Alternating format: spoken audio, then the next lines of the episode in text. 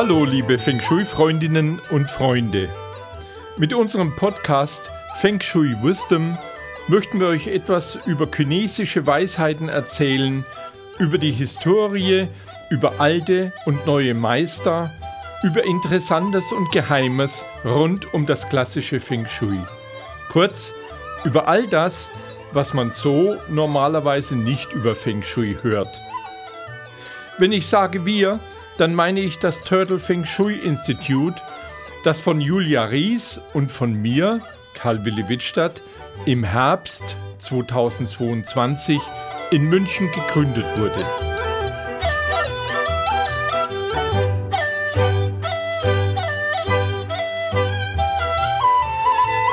Liebe Zuhörerinnen, wir machen weiter mit der Sommerzeit.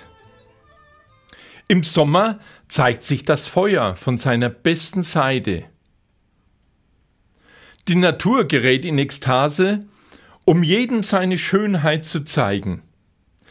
Die Menschen öffnen sich und orientieren sich nach außen, knüpfen Kontakte, Freundschaften und Liebschaften.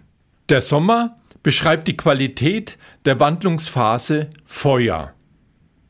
In der Feuerphase ist die höchste Aktivität des Yang. Die Feuerphase ist auch der Mittag, wenn die Sonne am höchsten steht und bedeutet auch die Mitte des Weges zu unseren Zielen. Die belebende Kraft der Sonne wird ausgiebig genutzt, um sein Inneres nach außen hin entwickeln zu lassen. Wer die Kraft des Sommers nicht nutzt, wird sein Herz schwächen und im Winter ernsthaft krank werden. So sagt Huang Di, der gelbe Kaiser. Feuer ist der Höhepunkt und der Zerfall.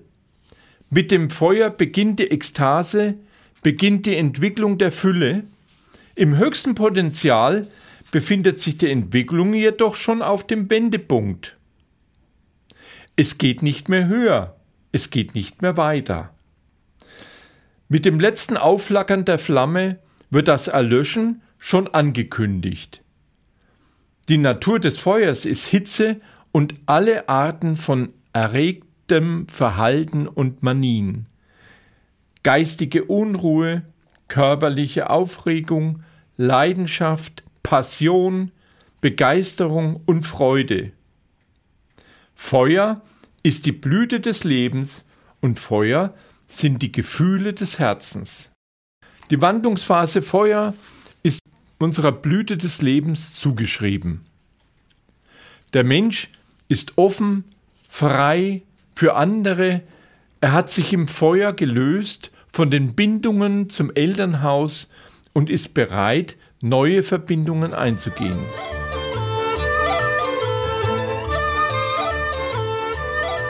Wir machen nun wieder eine kleine Exkursion in die TCM. Die Organe Herz und Dünndarm sind dem Feuerelement zugeschrieben und der Gefühlsausdruck des Feuers ist die Freude. Die Chinesen unterscheiden zwei Arten von Freude. Shi, die nach außen gerichtete, die kurzfristige Freude, zum Beispiel als spontane Reaktion auf ein Ereignis, sich freuen, fröhlich sein, festlich sein, freudig erregt, wenn man in Hochstimmung ist und voller Erwartung. Übermäßige Skifreude kann das Herz genauso schädigen wie Freudlosigkeit, emotionale Störung, Herzklopfen, Brustbeklemmung und Schlaflosigkeit können die Folge sein. Und Le, die innere, andauernde Freude, zum Beispiel als Reaktion auf einen bestimmten Zustand, Zufriedenheit, Glückseligkeit, etwas mit Vergnügen tun und mit Wonne genießen. Le wird auch die stille Freude bezeichnet, und sie ist das Geheimnis eines langen Lebens. Übermäßige Löffreude kann nicht schaden, sondern stärkt das Herz mit hohem Maße. Die stille Freude entsteht, wenn das Herz des Individuums mit dem Herzen der Gemeinschaft zusammenschwingt. Das gibt dem Menschen Ruhe und Frieden und vermittelt einen Sinn fürs Leben und ein langes Leben ist der Lohn. Das Glück der Weisen bestand in einer gesunden Lebensführung und im Einklang mit sich und der Natur. Die Stimme des Feuers, das ist das Lachen. Lachen ist gesund. Diese alte Weisheit wird heute viel zu wenig Beachtung gegeben. In der Fülle zeigt sich das Herz mit unaufhörlichem Lachen und in bester Laune. In der Leere zeigt sich das Herz kummervoll und besorgt. Schallendes Lachen wird vom Holz im Feuer geprägt. Strahlendes Lächeln ist vom Feuer im Feuer geprägt. Wer vor Freude gluckst, ist von der Erde im Feuer geprägt. Wer höflich und dezent lächelt, der hat das Metall im Feuer. Und wer gerne vor sich hinschmunzelt, ist vom Wasser im Feuer erfüllt. Herausforderndes, lauthalses Lachen ist vom Holz im Feuer geprägt. Nicht enden wollendes, anhaltendes Lachen ist vom Feuer im Feuer geprägt. Sympathisches Lächeln ist von der Erde im Feuer geprägt. Sarkastisches Lachen hat das Metall im Feuer und ängstliches Lachen, meist verdeckt die Hand den Mund, ist vom Wasser im Feuer erfüllt. Feuer steht auch für das Gesicht, für das Ansehen, für den Ruf eines Menschen, für die Vorderseite, für die Oberfläche. Jemanden ein Gesicht geben bedeutet, ihm in der Gesellschaft einen guten Ruf zu verschaffen. Sein Gesicht verlieren bedeutet, dass man Ansehen einbüßt oder sich blamiert. Für die Chinesen ist es sehr wichtig, dass man keinen Gesichtsverlust hat. Personen, die ihnen das zufügen, werden wie Feinde behandelt. Das Herz zeigt seinen Glanz im Gesicht. Die Gesichtsfarbe und Struktur sagt vieles über den Menschen aus, im charakterlichen und auch im gesundheitlichen. Ein Mensch, dessen Gesicht gut durchblutet ist und auch glänzt, hat in der Regel keine ernsthafte Krankheit. Ein stumpfer, glanzloser Gesichtsausdruck zeigt eine tiefer liegende Krankheit. Eine farbliche Veränderung im Gesicht reflektiert die Krankheit wie folgt. Eine weiße Gesichtsfarbe verweist auf Blutschwäche, Blutarmut und auf Kältekrankheiten. Meistens ist die Lunge betroffen. Eine gelbe Gesichtsfarbe verweist auf Nässekrankheiten. Meistens ist die Milz betroffen. Eine rote Gesichtsfarbe verweist auf Bluthochdruck oder Fieber und damit auf Hitzekrankheiten. Meistens ist aber das Herz betroffen. Eine gräulich-schwarze Gesichtsfarbe verweist auf eine Kombination von Kälte- und Nässekrankheiten und meistens sind die Nieren betroffen und eine blau-grünliche Gesichtsfarbe verweist auf Krampfanfälle, meistens ist dann die Leber betroffen.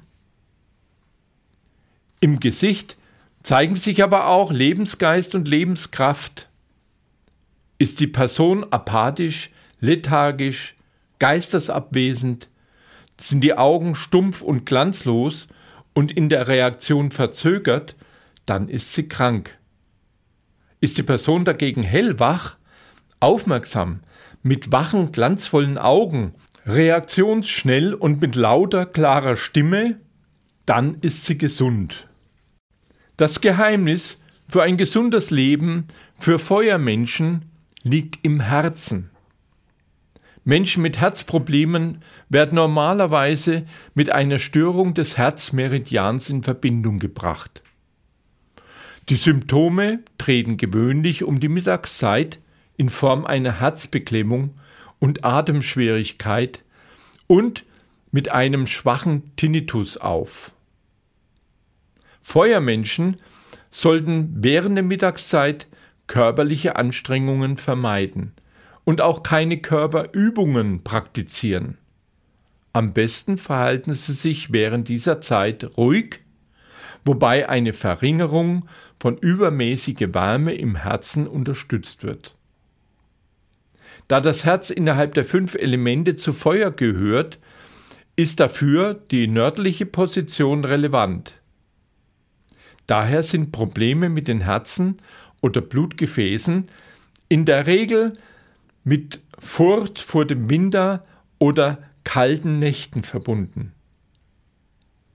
Die leichte Form äußert sich in kalten Händen und kalten Füßen, die ernstere Form, die gewöhnlich in sehr kalten Nächten auftritt, kann als Herzmuskelinfarkt enden.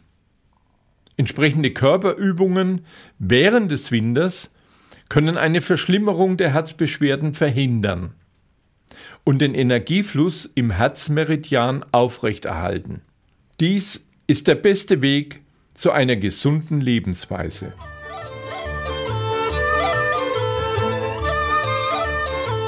So, liebe Zuhörerinnen, wir kommen jetzt zu den Zwischenjahreszeiten. Um die Transformation von einer Phase in die andere, also von Winter in den Frühling, von Frühling in den Sommer, vom Sommer in den Herbst und vom Herbst in den Winter zu erleichtern, ist Erde angesagt. In der heutigen Zeit sind die Zwischenjahreszeiten spürbar kürzer als noch vor 50 Jahren. Vielleicht hängt dies auch mit der Klimaveränderung zusammen. Die Jahreszeiten benötigen aber diesen Zwischenschritt, diesen Übergang für die Wandlung. Die Zwischenjahreszeiten beschreiben die Qualität der Wandlungsphase Erde. Erdphase bedeutet auch Ernährungsphase. Und neben den geistig-seelischen, emotionalen und sozialen Ernährungen gehört hier natürlich auch die körperliche Ernährung angesprochen. Regeln, die die Wandlungsphase Erde unterstützen, also Regeln für ein gutes Essverhalten, sind Freude am Essen zu haben, ist eine wichtige Voraussetzung dafür, die Speisen auch wirklich genießen zu können. Oft ist es wichtiger, eine bessere Beziehung zum Essen zu bekommen, als eine neue Diät auszuprobieren. Eine positive Einstellung zu haben. Viele von uns hängen Glaubenssystemen nach, die Speisen in gut und schlecht einteilen. Was gut oder schlecht für unseren Organismus ist, sollte uns nicht von einer Ideologie vorgeschrieben werden, besser ist es, ein Stück Schokoladentorte mit Genuss und ohne Schuldgefühle zu essen, wenn man gerade Appetit darauf hat. Damit verschaffen wir unserer Milz ein gutes Klima. Entspannung beim Essen. Essen und Arbeiten sollte man nicht miteinander vermischen. Unsere Verdauung funktioniert am besten, wenn wir uns auf die Freude des Essens konzentrieren können und nicht auf die Belastungen am Arbeitsplatz. Soweit es möglich ist, sollten wir unsere Mahlzeit ruhig und entspannt zu uns nehmen und dabei weder lesen noch Fernsehen oder Besprechungen abhalten. Gut kauen. Gut gekaut ist halb verdaut.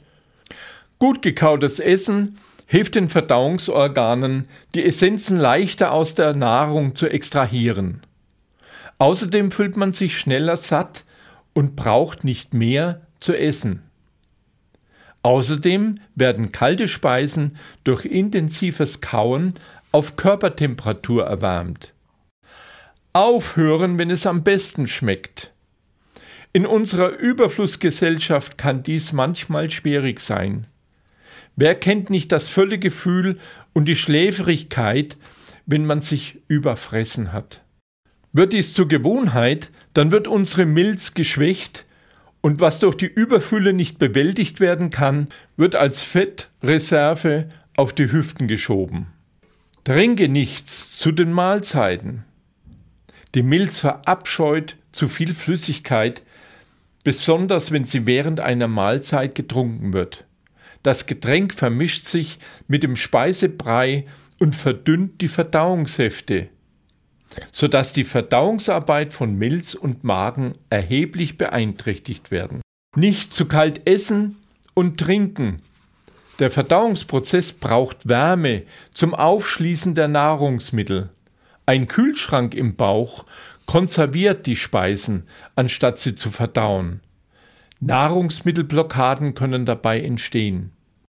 Ist morgens wie ein König, mittags wie ein Edelmann und abends wie ein Bettler. Wähle Nahrungsmittel, die frisch zubereitet sind. Essen aus Dosen oder aus Mikrowelle sind energetisch denaturiert und absolut wertlos für eine gesunde Ernährung. Vertraue deinen Körper. Manchmal haben wir einen Heißhunger auf irgendetwas. Schwangere kennen diesen gnadenlosen Appetit besonders gut. Obwohl dieses Verlangen der Gesundheit abträglich erscheint, gibt es doch ein tiefes Verständnis in uns, das uns unsere wahren Bedürfnisse signalisiert.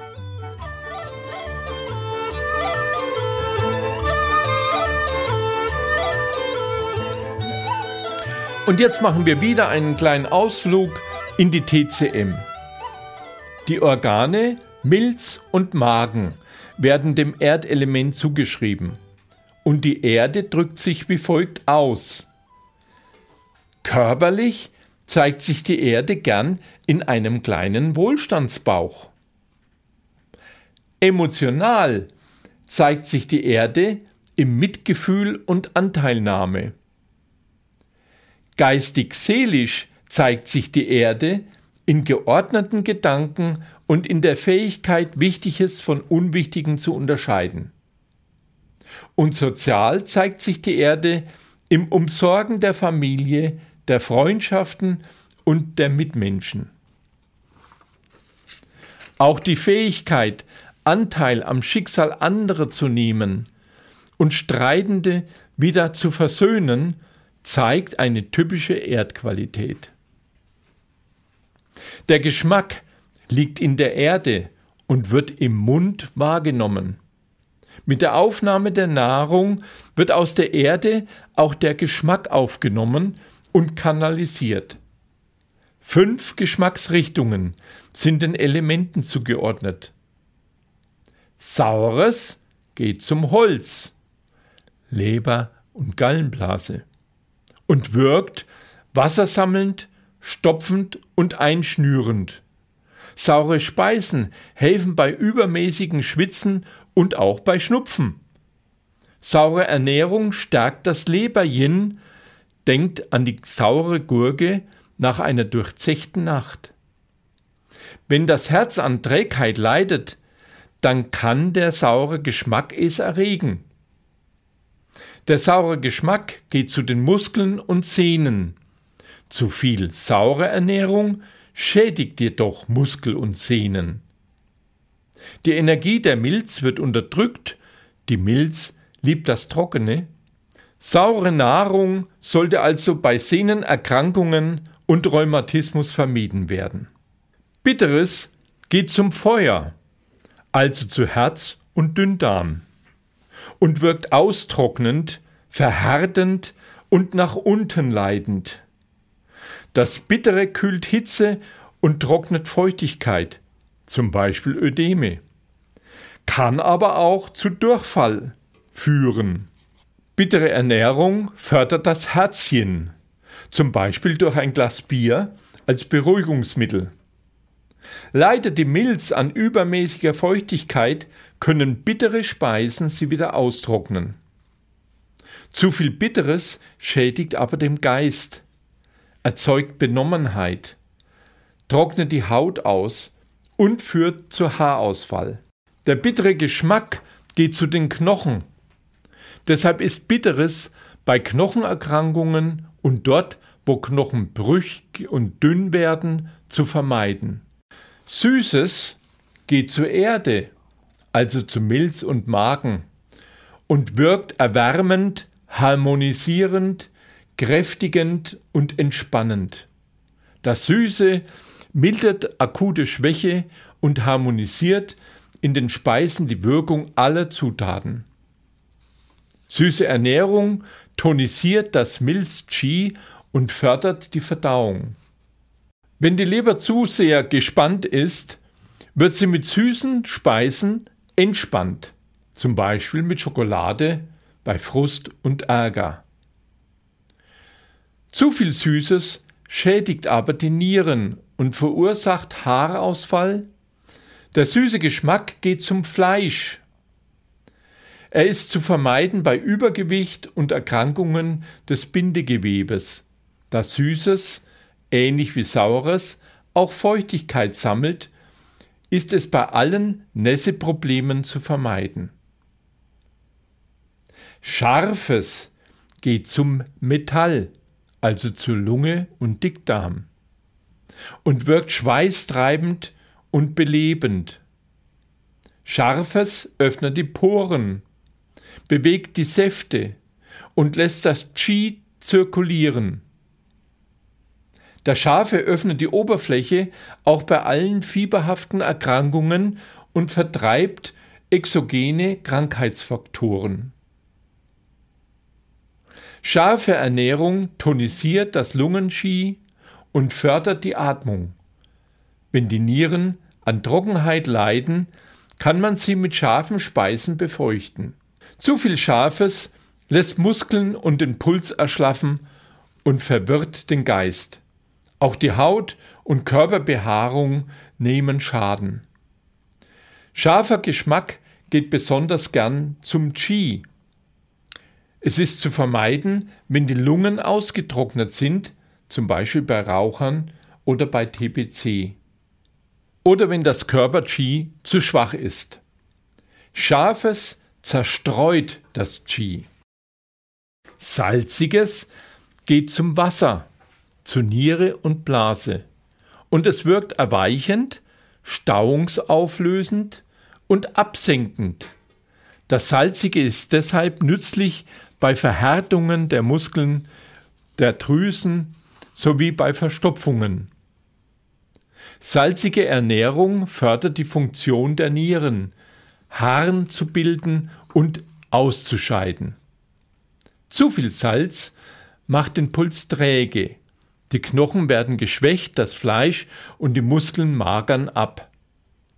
Auch die Herzfunktion wird auf diese Weise unterdrückt.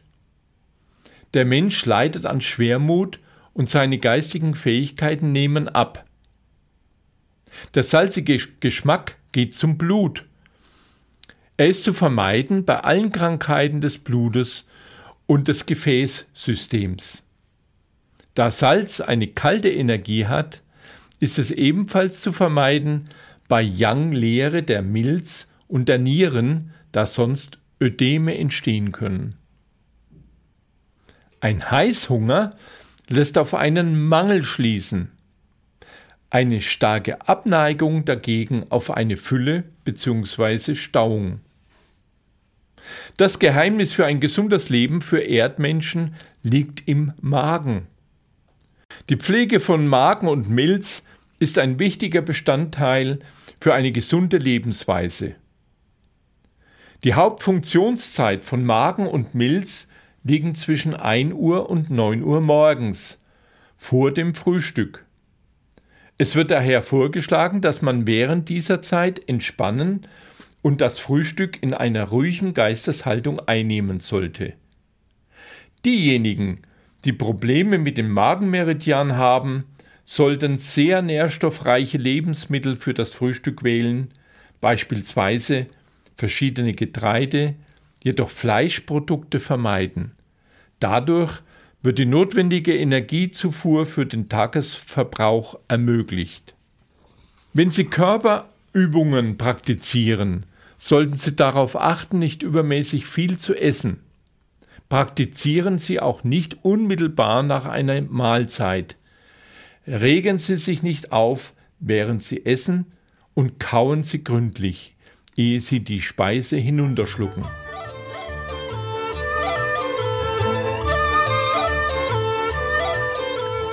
So, liebe ZuhörerInnen, nun kommen wir in den Herbst. Das Metall steht für den Herbst und für unseren Lebensabend. Der Herbst ist die Zeit, Früchte aus den vergangenen Bemühungen zu ernten. Und es ist die Zeit zu lernen, dass Äußerlichkeiten wie Geld, Besitz, Macht nicht mehr so wichtig sind. Entschlacke deinen Körper, deine Wohnung, deine Gedanken, kläre deine Beziehungen und löse dich von wert- und nutzlosem Ballast. Auch das war ein Rat von Huang Di, dem gelben Kaiser. Die Erfahrungen einer Gebirgswanderung erklären den Gedanken des Metallelementes. Belaste dich nicht mit unnötigem Ballast. Respektiere die Grenzen anderer und akzeptiere deine eigenen. Prüfe, wo du offen sein willst und wo du dich verschließen solltest. Das ist die Qualität der Wandlungsphase Metall. Es ist die Zeit des Abschiednehmens. Die Eltern versterben auf natürliche Weise und die Kinder gehen außer Haus. Auf der einen Seite die Trauer der Kinder um ihre Eltern, auf der anderen Seite die Sorgen der Eltern um ihre Kinder. Die Chinesen unterscheiden drei Arten von Trauer. Die rituale Trauer, die nach außen gezeigt wird, sie wirkt auf uns vielleicht etwas befremdend, sie dient jedoch, das Herz zu beruhigen und Krankheiten zu vermeiden. Leider ist in unserer Kultur kein Trauerritual festgelegt. Viele Menschen unseres Kulturkreises haben nicht gelernt, mit Trauer Abschied zu nehmen und damit einen Lebensabschnitt zu verarbeiten. Melancholisches Phlegma und schwere Depressionen können die Folge sein. Die persönliche Trauer bedeutet Verlustbewältigung durch Erinnerungsarbeit mit damit verbundenen Schmerzen. Es ist ein sich lange hinziehender, kräftezehrender Vorgang, in dem durch fortwährendes Erinnern eine Bindung stückweise zerrissen wird. Jeder neue Riss verursacht wieder eine neue schmerzende Wunde beim Trauernden. Diese Wundheilung kann aber beschleunigt werden. Zum Beispiel durch Freude, durch neue Aufgaben und durch neue Beziehungen. Kummer, das ist eine Krankheit. Es ist ein gestörtes Metallverhalten, das durch exzessive Traurigkeit, Selbstmitleid, Selbstzerfleischung und nicht abgearbeitete persönliche Trauer entsteht.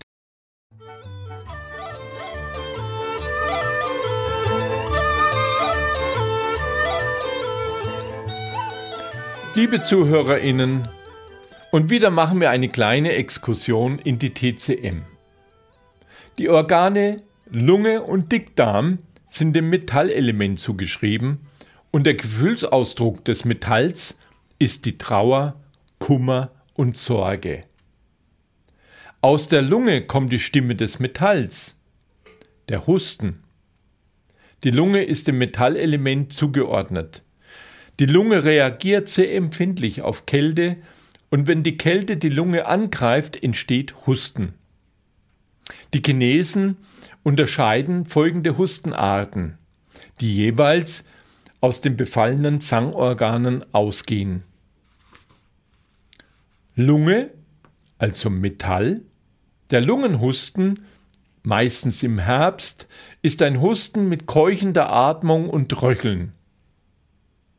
Der Dickdarmhusten mit unfreiwilligem Stuhlgang.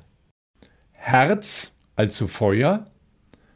Der Herzhusten im Sommer ist ein Husten mit Herzschmerz, blockierter Kehle, entzündeten Hals mit Schmerzen und Schwellungen.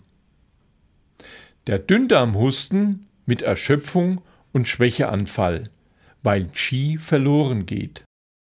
Leber ist gleich Holz. Der Leberhusten im Frühling ist ein Husten mit Schmerzen beidseits unter den Rippen.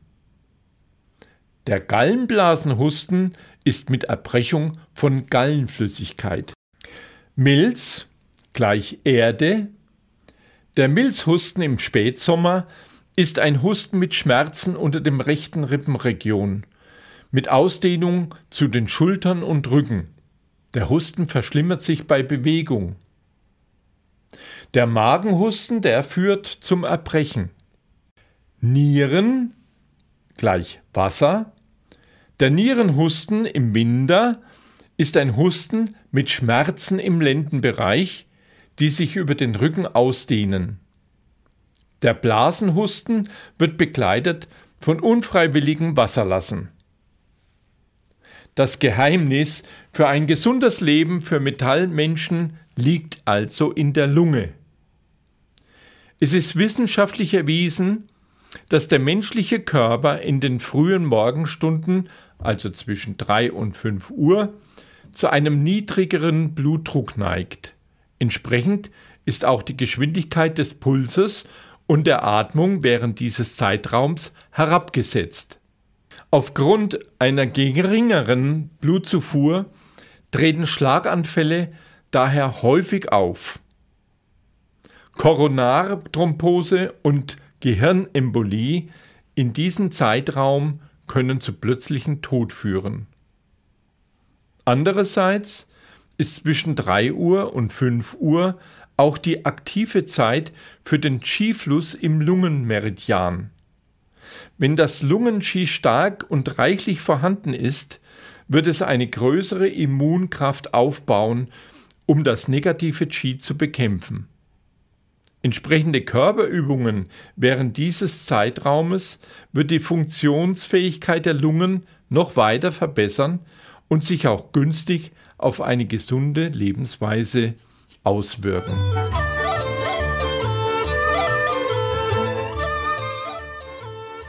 So, liebe Zuhörerinnen, das war ein kurzer Überblick über die Elemente unseres Liuzys mit einem kleinen Beitrag aus der TCM.